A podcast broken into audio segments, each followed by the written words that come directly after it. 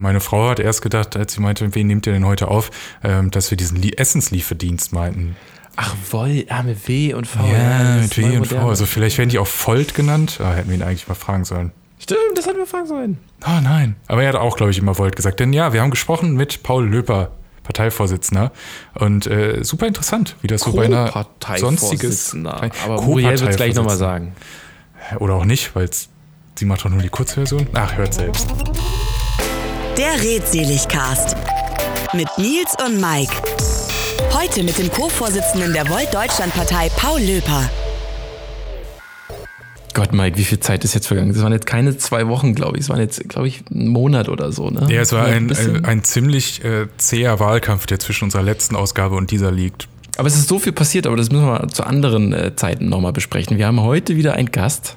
Wir haben nämlich heute Paul Löper von der Volt-Partei am Start. Hallöchen. Ja, hallo, sehr schön hier zu sein. Ich freue mich auf das Gespräch. Wir sind auch gespannt, denn äh, bei mir im großen, bekannten und auch kritisierten, zu Recht kritisierten Wahlomat war die Volt-Partei bei mir auf Platz 3 in, dem, äh, in meinem Vorgangs so Check und da war ich auch sehr neugierig, weil ich habe die vorher auch gar nicht auf dem Schirm gehabt. Wer ist denn Volt? Wer ist die Volt-Partei? Magst du uns da mal so einen kurzen Elevator-Pitch geben? Ja, also ich glaube, das Wichtigste an Volt ist, dass wir die wirklich erste richtig europäische Partei sind. Das heißt, wir sind nicht aus einer nationalen Partei entstanden, sondern haben von Anfang an uns gesagt, wir wollen europäisch arbeiten, weil wir der festen Überzeugung sind, dass das, was gerade in Europa fehlt, ein Ort ist, an dem wir wirklich darüber sprechen können, was sind denn die Dinge, die wir als Europäer in gemeinsam angehen können und entsprechend, ja, dieses Grundgedankens haben wir im Endeffekt unsere Partei aufgebaut. Und äh, was dabei immer ganz wichtig ist zu sagen, ist, wir sind alle der festen Überzeugung, dass eigentlich diese europäische Grundidee Zusammenarbeit und Frieden etwas ist, das unheimlich wichtig ist, dass aber gleichzeitig die Europäische Union, so wie sie derzeit funktioniert, so kann sie nicht weiter funktionieren. Das heißt, sie muss ganz, ganz stark reformiert werden. Das heißt, wir sind da sehr kritisch. Das ist im Endeffekt der eine Teil. Und der andere Teil ist, dass wir uns auch gesagt haben, Politik muss auf eine gewisse Art und Weise neu gemacht werden. Denn was wir momentan erleben, ist, dass eigentlich Menschen, die nicht schon seitdem sie 16 sind, in Jugendorganisationen sind, eigentlich aus der Politik faktisch ausgeschlossen werden. Und das sind im Endeffekt für uns so die beiden großen Dinge, die uns beschäftigen wie können wir wirklich eine gemeinsame europäische Vision für den ganzen Kontinent mit Menschen auf dem ganzen Kontinent erarbeiten? Wie können wir die EU reformieren? Und wie können wir Politik so gestalten, dass Menschen wirklich ab dem ersten Tag sich willkommen fühlen, mitarbeiten können und ja wirksam werden in einer Zeit, wo vielleicht ganz viele Leute das Gefühl haben, es passiert so viel. Ich, ich weiß gar nicht, wie, wie ich aktiv werden kann und dass wir das eben mit dieser Partei neu starten und den Leuten ja die Möglichkeit geben wollen, mit, mit einer ganz geringen Hürde politisch aktiv zu werden. Das war jetzt eine etwas längere Fahrstuhlfahrt, aber äh, und es waren ähm, große Aufgaben, die ihr euch da gestellt habt. So, also das ist ja ja, aber was ich vor allen Dingen spannend finde, um mal reinzugrätschen, ähm, ist der Aspekt, den du jetzt schon so nebenbei genannt hast, mit denen ist schwer für, oder was heißt es schwer, aber es wird einem von der etablierten Politik vielleicht nicht immer ganz so leicht gemacht, als junge Person ähm, aktiv zu werden, ähm, dass ihr verdammt jung seid. Also ich habe mal geguckt, du bist ja nicht alleiniger Vorsitzender, sondern Co-Vorsitzender und hast auch, äh, ihr habt auf einer Website ganz viele stellvertretende Vorsitzende und äh, du bist ja mit, ich glaube, du bist äh, Geburtsjahrgang 89, also so in etwa bei Nils und mir so in der Gegend, ähm, aber bist da schon fast der älteste. Also ich glaube, es ging bis zum 2000er Jahrgang. Ja, also ich glaube, meine Co-Vorsitzende Friederike ist, glaube ich, eine der jüngsten Vorsitzenden in ganz Deutschland von einer Partei, die wirklich irgendwie in, in ganz Deutschland, ganz Europa arbeitet. Und gleichzeitig ist aber auch so, dass wir, glaube ich, aus einer Gruppe von Leuten entstanden sind, die alle eigentlich so mein Alter waren. Das heißt, man war mit dem Studium fertig, hat schon mal gearbeitet. Und äh, dann eben eine Sicht auf die Politik gehabt. Und äh, dadurch, dass wir uns stark als Community organisieren, die erstmal Leute zusammenbringt, die ähnliche Probleme sehen, sind wir eben mit einem sehr jungen Alter gestiegen. Und es ist momentan so, dass wir eigentlich bei jeder Wahl ein bisschen älter werden. Und mhm. auch bei uns im Vorstand gibt es zumindest eine Person, die schon über 50 ist, ja. Ja, der, der, der quotenalte weiße Mann, der muss dann doch noch dazu. Ja, wollte ich auch sagen. ähm, aber der, der Gedanke der, der Volt-Partei, Volt-Europa, kann man sehr, also wird sie, glaube ich, auch genannt, Ähm, unterbrich mich da gerne, wenn, wenn da irgendwie so ein gefährliches Halbwissen dazwischen äh, aufpoppt.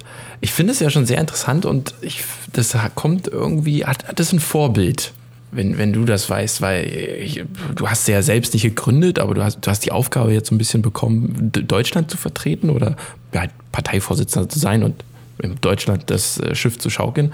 Aber hat die Volt-Partei jetzt irgend so ein, so ein politisches Vorbild aus anderen Ländern genommen? Weil das erinnert doch schon so ein bisschen, ja, so ein bisschen an den USA, oder? Also eine große Vereinigung, ganz viele oder ja, also ich, ich glaube Vorbilder, das, das kann man insofern nicht so richtig sagen, weil wir uns wirklich gesagt haben, äh, eben 2016 und 17, was beschäftigt uns gerade? Irgendwie, es gibt so viele Krisen und wie kann man das angehen? Und dabei ist uns aufgefallen, es gibt keine Partei, die wirklich aus einer europäischen Perspektive bis runter ins Lokale arbeitet. Das hat uns extrem gefehlt und ich glaube, wenn man jetzt sagt, im Vergleich mit Amerika, dann ist es vielleicht gar nicht so falsch, weil wir uns gesagt haben, ganz, ganz viele Leute, die noch nie politisch aktiv waren, wie kann man denen eigentlich politische Arbeit, demokratische Arbeit beibringen? Und da orientieren wir uns an einer amerikanischen Organisationsmethode, sogenannte Community Organizing, die unter anderem im Obama-Wahlkampf sehr, sehr viel verwendet wurde. Und das ist für uns so ein bisschen die Philosophie, die Methodik, mit der wir uns aufbauen und am Ende Leuten ja näher bringen, was es eigentlich heißt, politisch aktiv zu sein.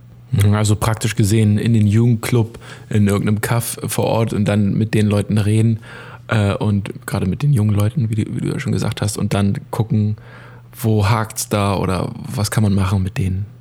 Und auch erklären, was, was möglich ist mit der Politik wahrscheinlich, ne? Äh, genau das, weil ich glaube, ganz viele Leute, wenn die an Politik denken, dann denken die im ersten Moment daran, irgendwie so einen Paragraphen zu schreiben oder ein Gesetz zu schreiben.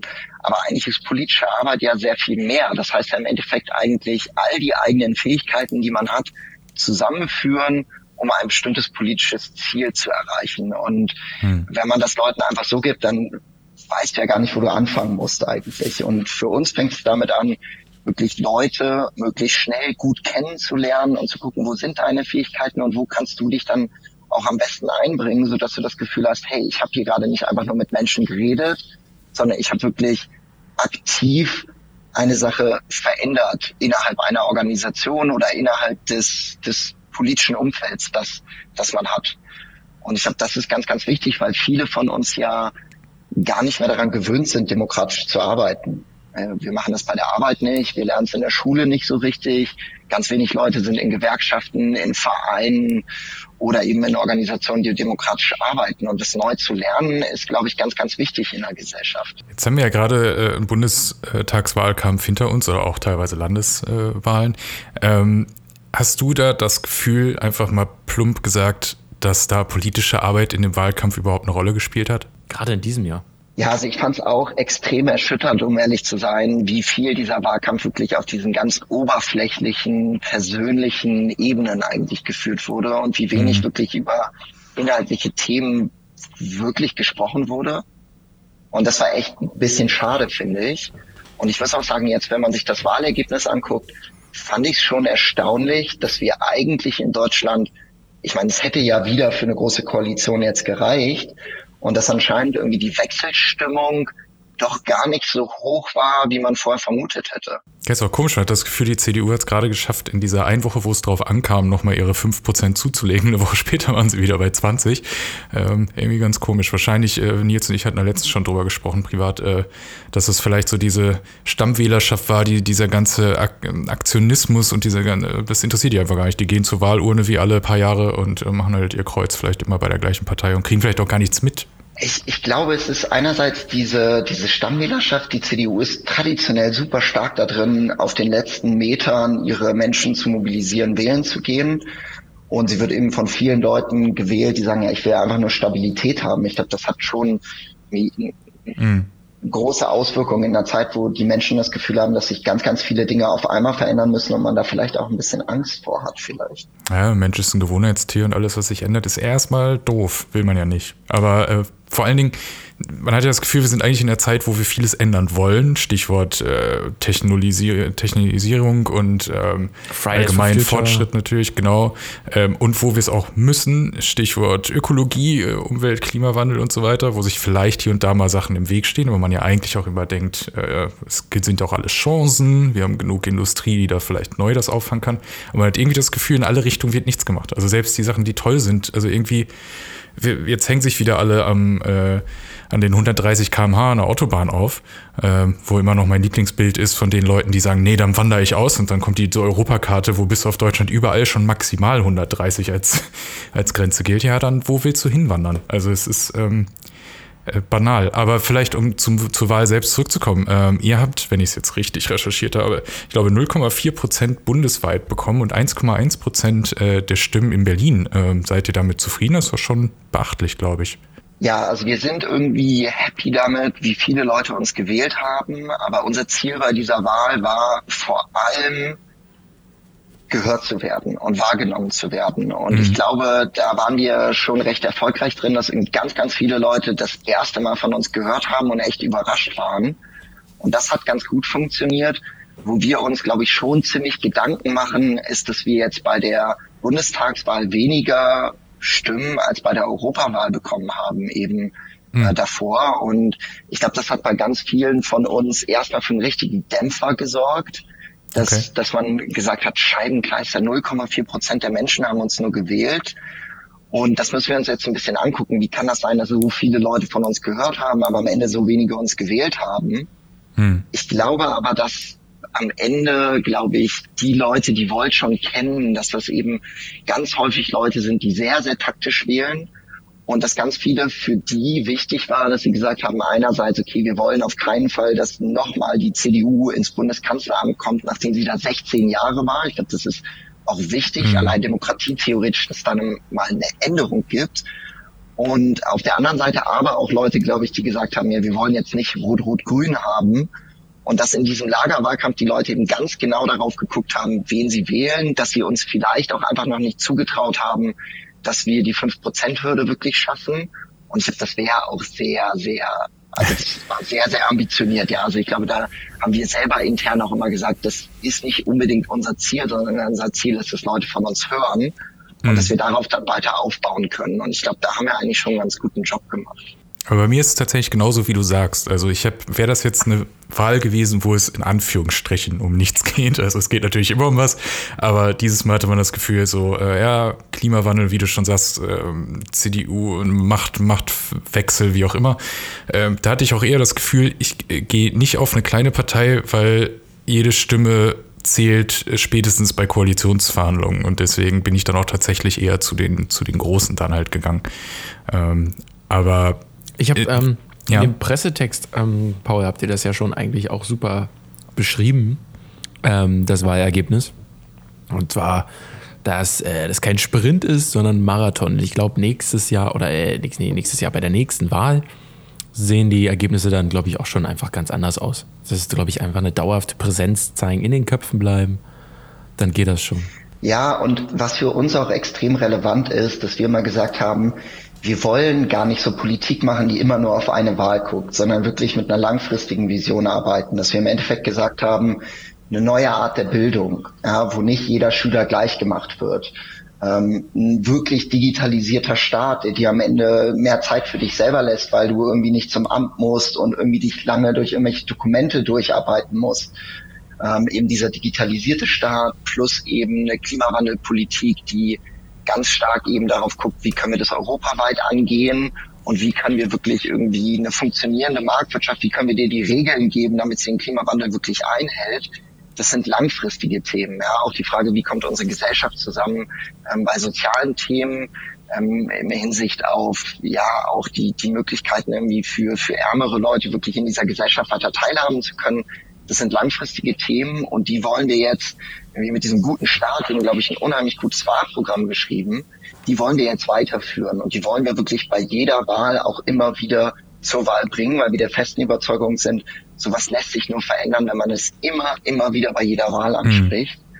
Und ich glaube, da sind wir halt noch gar nicht. Also ich bin jetzt mal gespannt, was bei den Koalitionsverhandlungen rauskommt. Ich habe natürlich auch meine Hoffnung. Aber ich glaube, man muss halt weitermachen. So, ansonsten wird sich nichts verändern. Ähm, was mich mal interessieren würde, äh, weil äh, oftmals ist ja so, sind die Kleinstparteien werden ja so ein bisschen in den Hintergrund gerückt und sind dann in diesem sonstiges Balken und man weiß im Zweifel auch nur, welche es gibt, weil man mal einmal den Wahlzettel ganz ausgeklappt hat und sich wundert, wie lang der mittlerweile ist. Ähm, gibt es ja auch sehr viele komische Sachen. Aber ähm, weil du schon gesagt hast, euer politisches Ziel, klar, 5%-Hürde wäre super, aber es ist hauptsächlich erstmal realistisch gesehen für die nächste Zeit äh, halt wahrgenommen zu werden und so.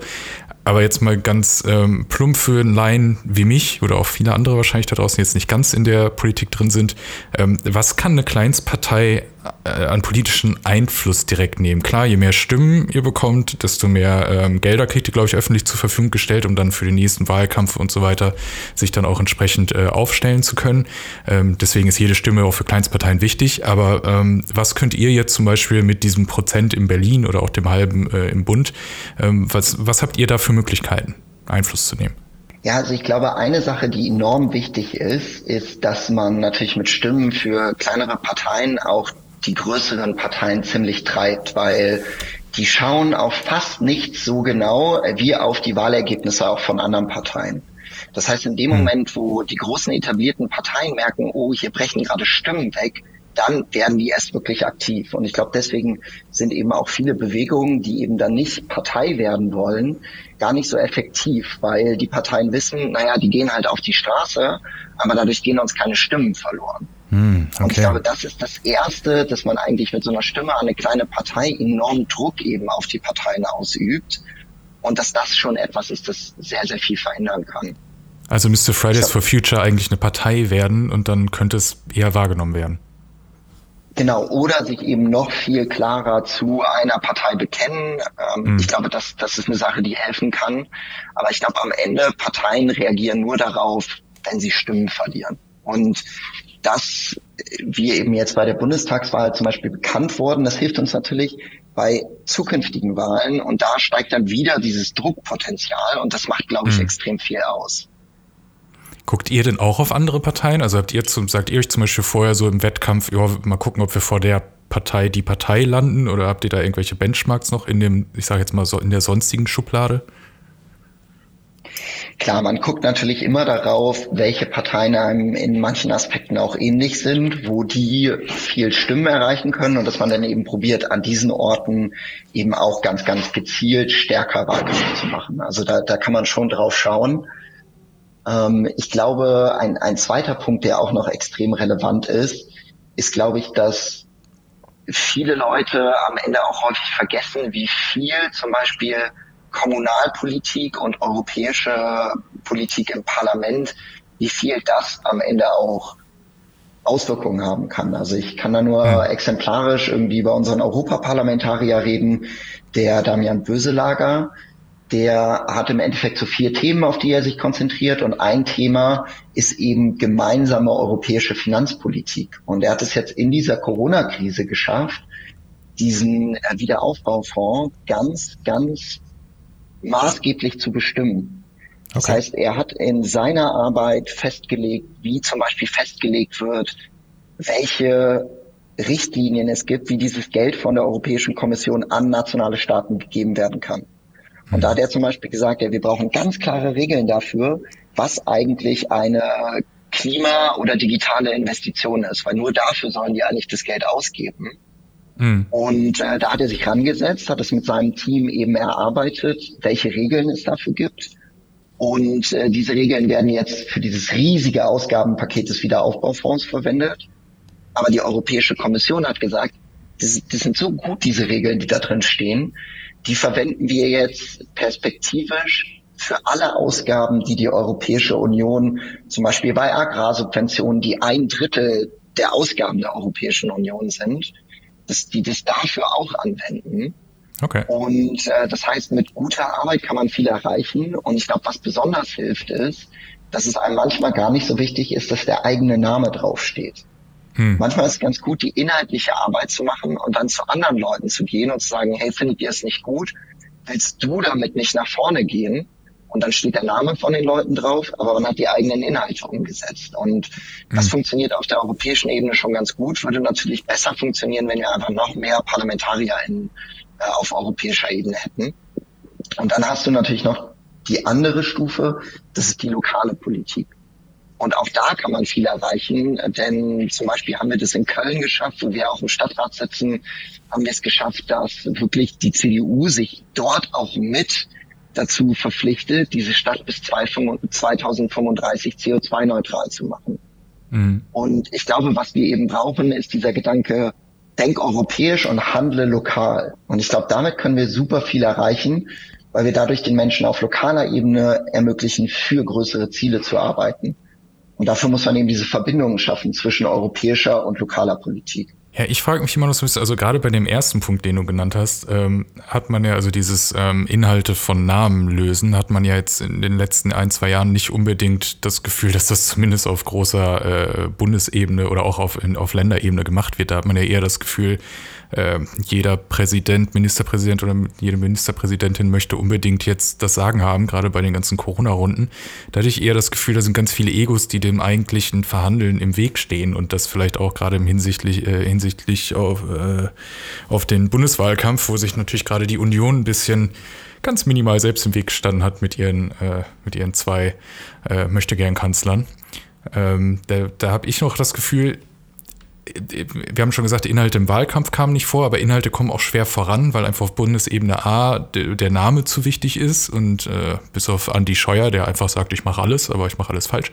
Ähm, plus B, äh, dass man das Gefühl hat, dass Mike den Faden verloren hat mitten im Gedanken, aber er kommt bestimmt jetzt wieder. Und zwar äh, Nils, du wolltest was sagen. Nils ist Nils überhaupt noch da? Nils ist nicht da. Er war so lange schweigend, jetzt haben wir ihn erwischt. Nils? Er ist bestimmt irgendwas mit dem Kind. Ähm, ja, aber das ja, zum einen, genau, glaub, die. Ja. Also worauf man da schon zurückkommen kann, ist, das ist, glaube ich, auch so ein Kulturwandel in der Politik. Und das ist, glaube ich, so ein Aspekt, bei dem wir uns auch immer fragen, wie kann man Politik neu machen? Und für uns war es so, dass wir am Anfang Wahlkampf komplett ohne Personenplakate gemacht haben, dann aber herausgefunden okay. haben, dass, dass Menschen auch Gesichter brauchen, um das sich mit etwas zu identifizieren. Genau. Und was wir aber bei uns im Wahlkampf ganz konsequent gemacht haben, ist, dass wir immer diesen Teamcharakter nach vorne stellen. Also dass es von mhm. uns zum Beispiel eigentlich gar keine Wahlplakate gibt, auf der nur eine Person zu sehen ist, sondern immer mindestens zwei Personen, um eben zu zeigen, Politik sind nicht einzelne Personen. Das ist so dieser, dieser, mhm. dieser Gedanke, dass Politik wie so eine wie so eine Seifenoper ist mit, uh, die Person XY hat jetzt was gemacht und was macht Z dann jetzt, sondern es geht um Teams und das probieren wir auch immer wieder nach vorne zu stellen, dass wir ein Team sind und deswegen findet man auch in allen unseren Wahlkampfvideos zwar häufiger die gleichen Personen, aber immer wieder andere auch, um so eben dieses Team nach vorne zu stellen. Und ich glaube, das ist ein Kulturwandel, der super wichtig ist für die Politik. Total. Wie viele seid ihr eigentlich insgesamt? Wie viele Mitglieder habt ihr? Also wir sind in ganz Europa 17.000 Mitglieder und in Deutschland inzwischen 3.300 und haben jetzt durch diese Wahl, glaube ich, fast 1.000 Neuanmeldungen. Und die wollen wir natürlich jetzt alle möglichst schnell auch mit ins Team bringen, sodass wir die 4.000 Marke dann relativ bald knacken eigentlich. Ich gucke mir gerade euer äh, das Bundestagswahlprogramm in leichter Sprache an. Das ist sehr süß. Aber es ist wirklich, äh, ja, ist, äh, wirklich nur das Nötigste. Das ist ja auch so. wichtig, sowas. Ja, oder? total. Weil wer will sich schon so einen altbackenen 30-Seiter durchlesen? Und nebenbei hier beim Zuhören, ich war gerade nur kurz weg, habe einen Nuckel gesucht, nicht für mich, aber. ähm, Paul, ist man denn jetzt, du bist ja seit 2017, habe ich gelesen, laut Wikipedia, bei, bei der Volt-Partei am Start.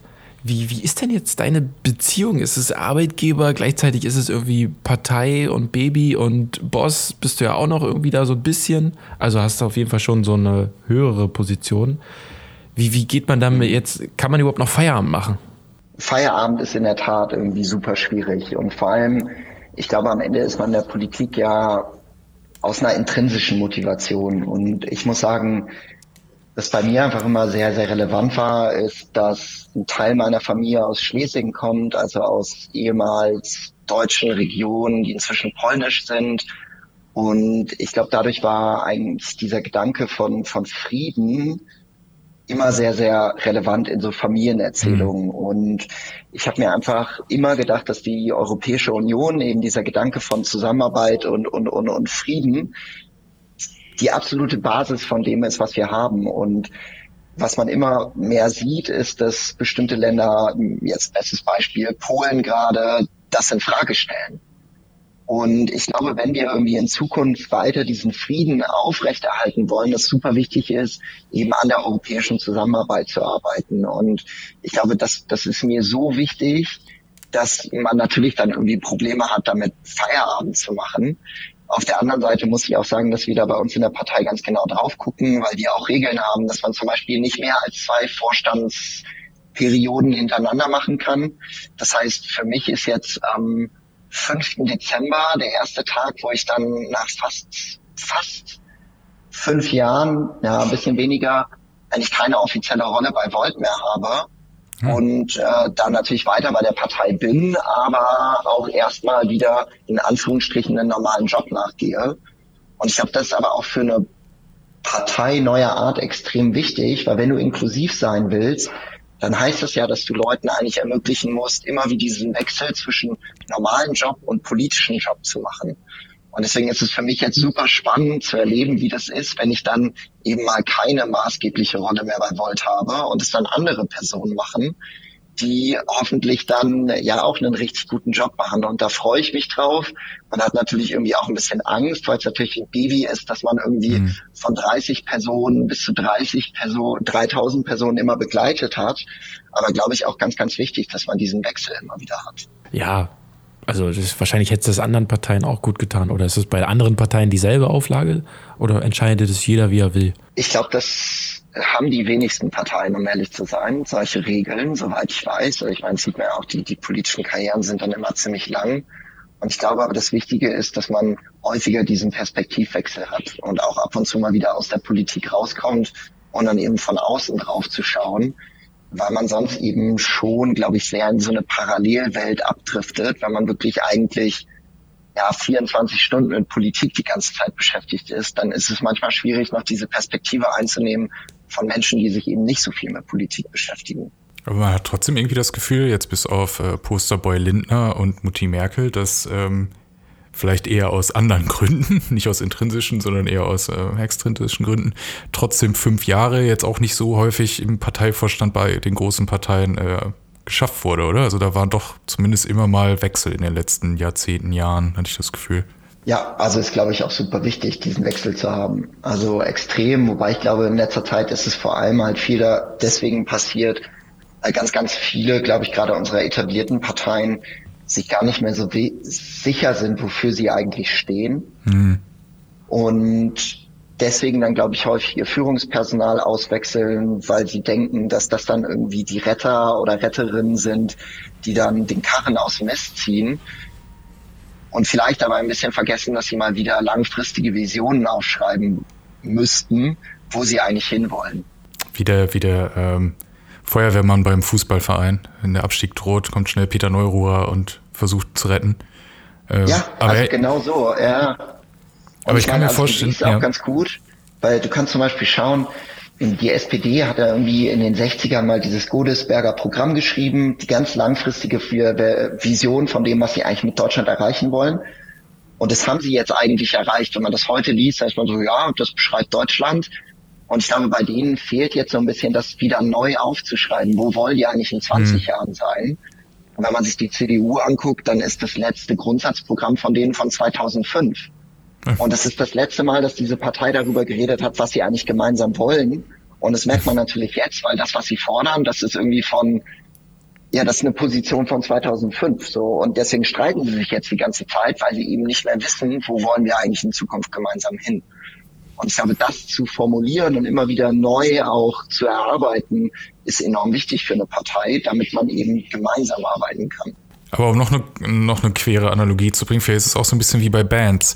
Und zwar habe ich das Gefühl, gerade bei der CDU, dass sie eher Angst vor neuen Ideen hatte, weil sie Angst davor hatte, ihre Stammwählerschaft zu vergraulen und deswegen eher sich in diese, ich sage jetzt mal, Nische Konservatismus gerettet hat.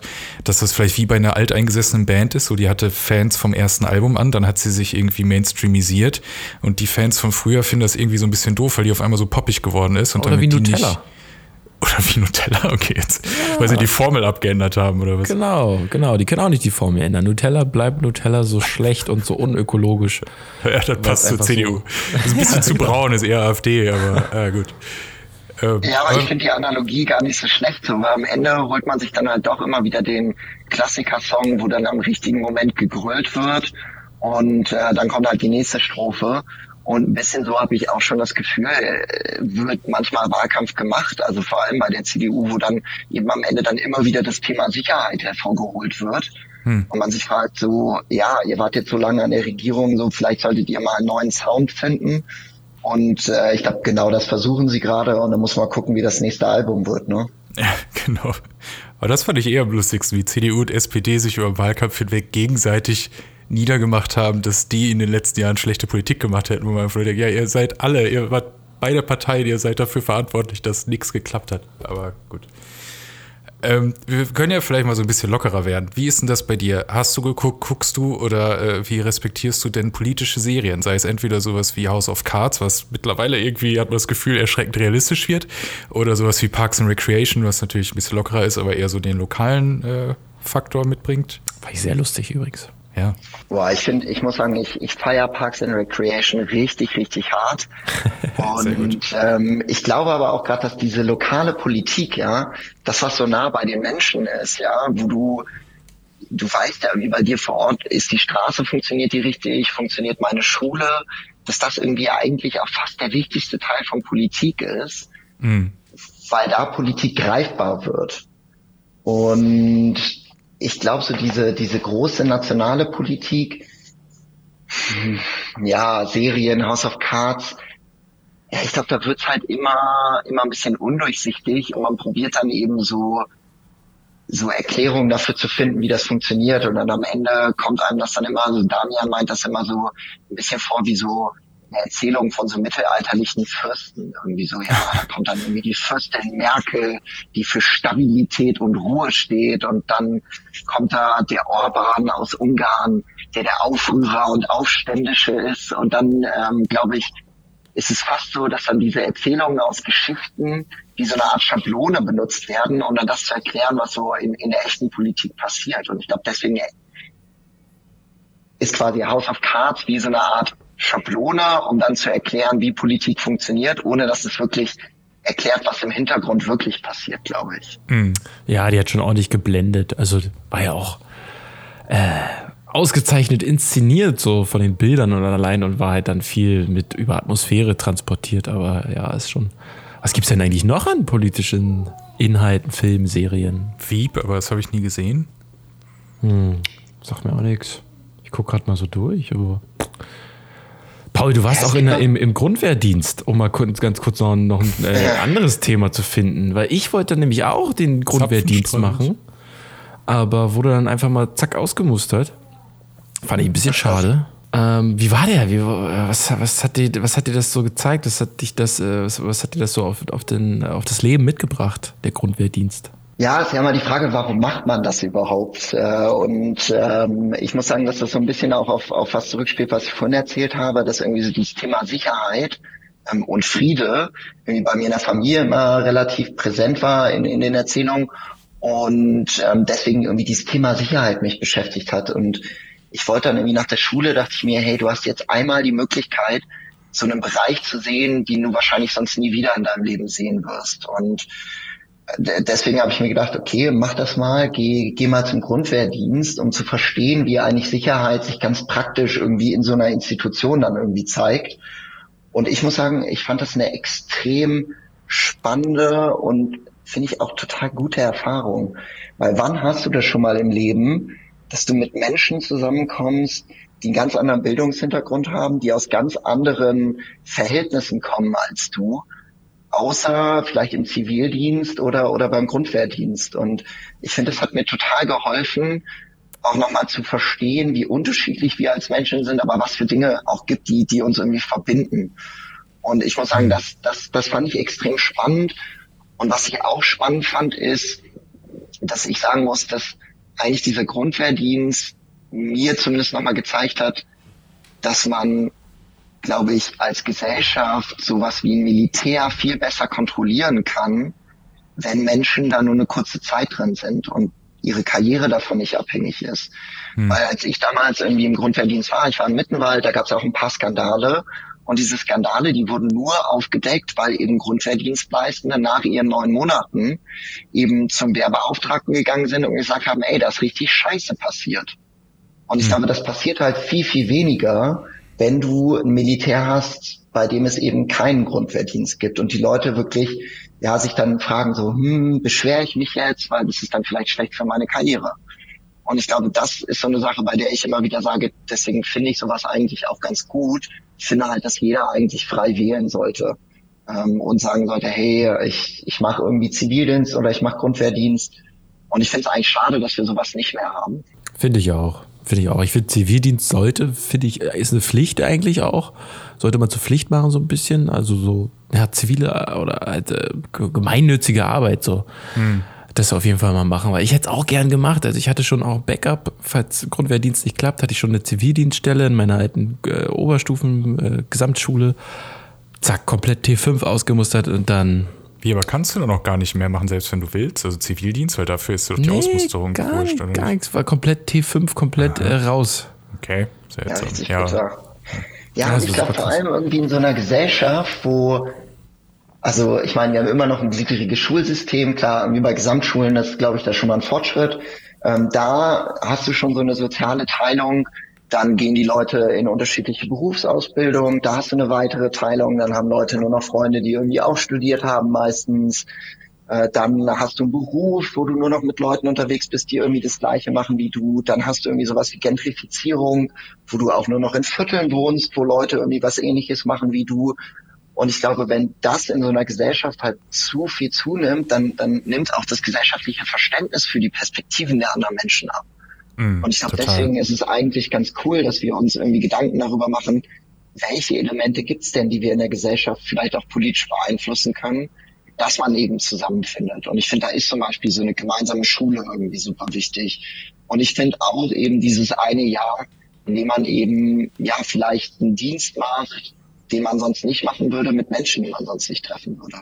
Ja, plus ich glaube gerade beim äh, Zivildienst, also ich meine, äh, über den Pflegenotstand brauchen wir uns, glaube ich, eh nicht unterhalten. Da sind sich, sollten sich eigentlich alle Parteien drüber einig sein, aber so richtig passiert ja auch nichts.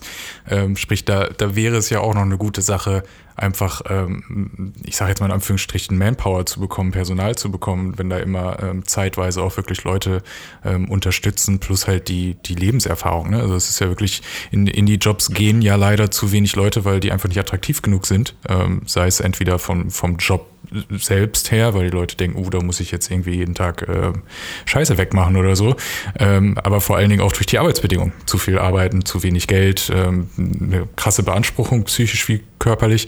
Ähm, von daher wäre das vielleicht nicht schlecht. Ähm, plus, ich meine, ich weiß nicht, wie ihr äh, wart, als ihr aus der Schule gekommen seid. Dann denkt man ja, man ist der, der Obererwachsene jetzt und die Welt liegt einem zu Füßen. Aber da ist es vielleicht auch mal nicht schlecht, ähm, ja, so eine, so eine andere Erfahrung dann erstmal zu machen und ähm, ja, zu gucken, wen es noch in der Welt gibt, auf jeden Fall. Ja, extrem. Ich glaube, äh, das, was du gerade beschrieben hast, ist dann quasi so die äh, Jan Josef Liefers Leit, äh, Leiterfahrung, uh. Der irgendwie auch so gesagt hat, so von wegen so, ja, ich verstehe das hier alles mit den Corona-Maßnahmen nicht. Und dann war er irgendwie zweimal auf einer Intensivstation und danach rudert er halt zurück bis zum geht nicht mehr. Und ich glaube, wenn du halt wirklich im Zivildienst dann mal im Krankenhaus gearbeitet hast, hast du viel mehr Verständnis dafür, dass du sagst, hey, diese Berufe müssen auch entsprechend bezahlt werden. Und die brauchen auch entsprechend viel Zeit, um sich mit Patienten zu beschäftigen.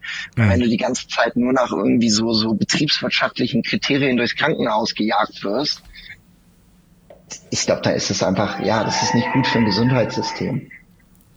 Aber dafür musst du halt auch Verständnis in der Bevölkerung haben. Mhm. Äh, also, wo ich das gelesen habe mit Jan-Josef Liefers, dass er jetzt im Krankenhaus so sein Greenwashing-Programm durchzieht, da hier so, mein, ey. Aber hat er das dann nicht versucht. auch wieder zur Manipulation irgendwie genutzt und auch wieder rumgedreht? Echt? Was ein Dulli. Also ganz komisch auf jeden Fall.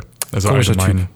Aber dieses mit den anderen Leute äh, ähm, oder äh, aus der eigenen Blase rauskommen, ich glaube, das ist auch wichtig, weil wir haben das Internet und können theoretisch uns angucken, wie irgendwelche Leute in Südamerika äh, mit einem Gabel, mit einer Gabel und einem Löffel Häuser bauen oder so, ähm, aber sind dann doch in unserer Twitter- und Instagram-Blase mit immer den gleichen Leuten und äh, wie du schon sagst, äh, Paul, wahrscheinlich mit welchen, die zumindest äh, die gleiche Denke teilen und die ähm, in ähnlichen, ich sage jetzt mal, Lebenssituationen hocken.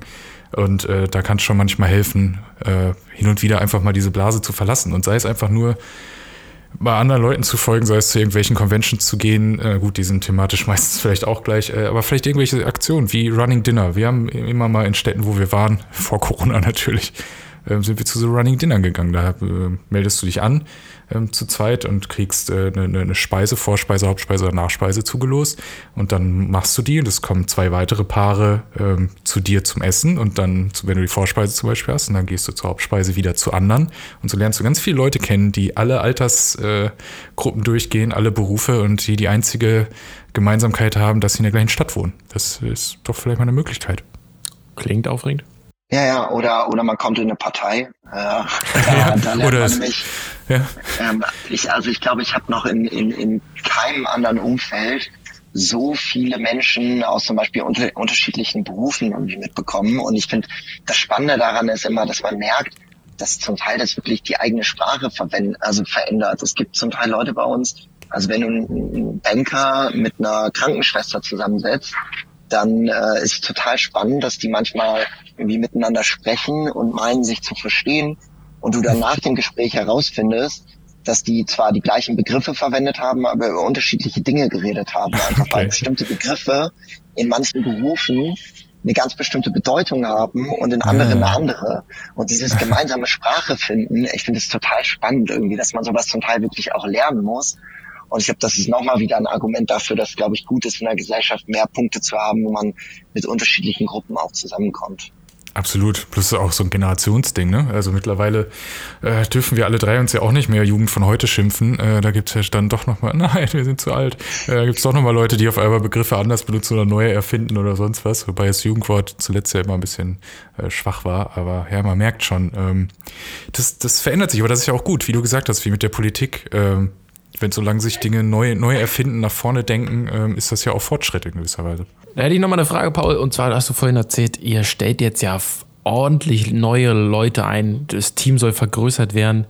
Sind das dann alles an, neue Angestellte? Also sucht ihr wirklich so quasi Mitarbeiter, die ihr dann wirklich dann die äh, ein Gehalt zahlt? Wenn du dich dann gut organisieren willst, dann ist es einfach wichtig, dass du ein paar Stellen Vollzeit bezahlen kannst, weil eben diese Stellen dann am Ende wie so hm, der Knochen sind, an dem dann das Fleisch wachsen kann, also an dem das Engagement der, der Ehrenamtlichen ja überhaupt wirklich effektiv werden kann.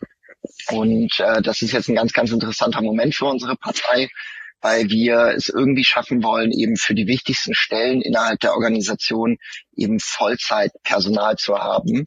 Also zum Beispiel eine Stelle, die uns am aller, allerwichtigsten ist, wenn wir ein lokales Team aufbauen ähm, und du jemanden sagst, so hier guck mal, hast du nicht Lust irgendwie äh, hier in Anführungsstrichen Ortsgruppenführerin zu werden oder oder Vorsteherin, äh, dann dann äh, mach das doch. Und die Leute wissen häufig gar nicht, wie funktioniert das und was soll ich mhm. da eigentlich machen.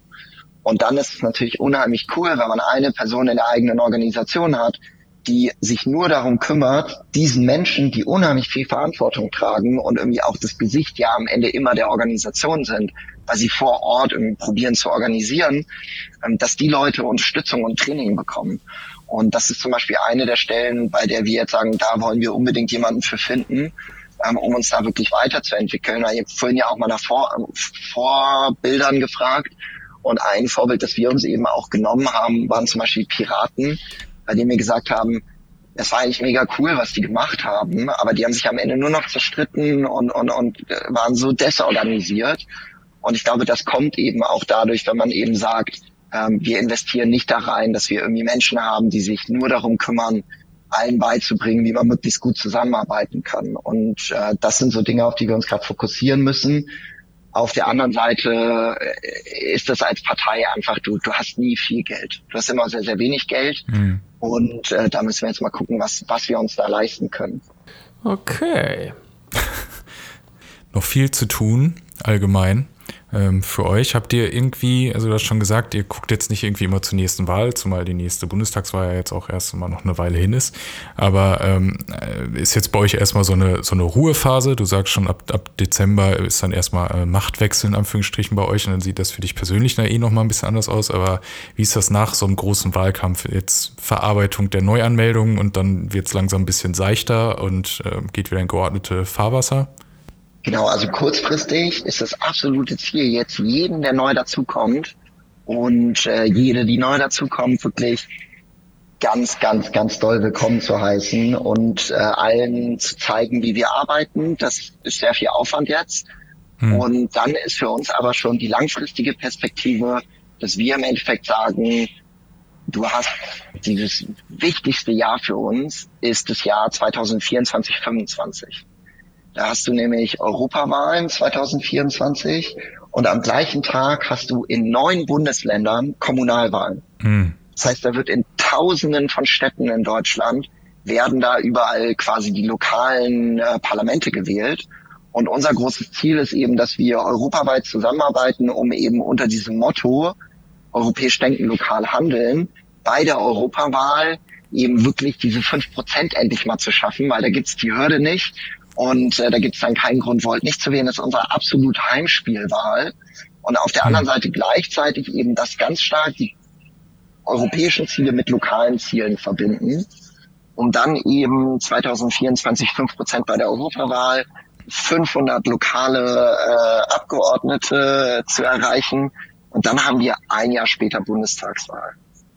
Und ich glaube, das ist die Zeit, wo sich dann zeigen wird, können wir das schaffen, mit Volt eben diese dringend benötigte europäische Stimme wirklich zu etablieren.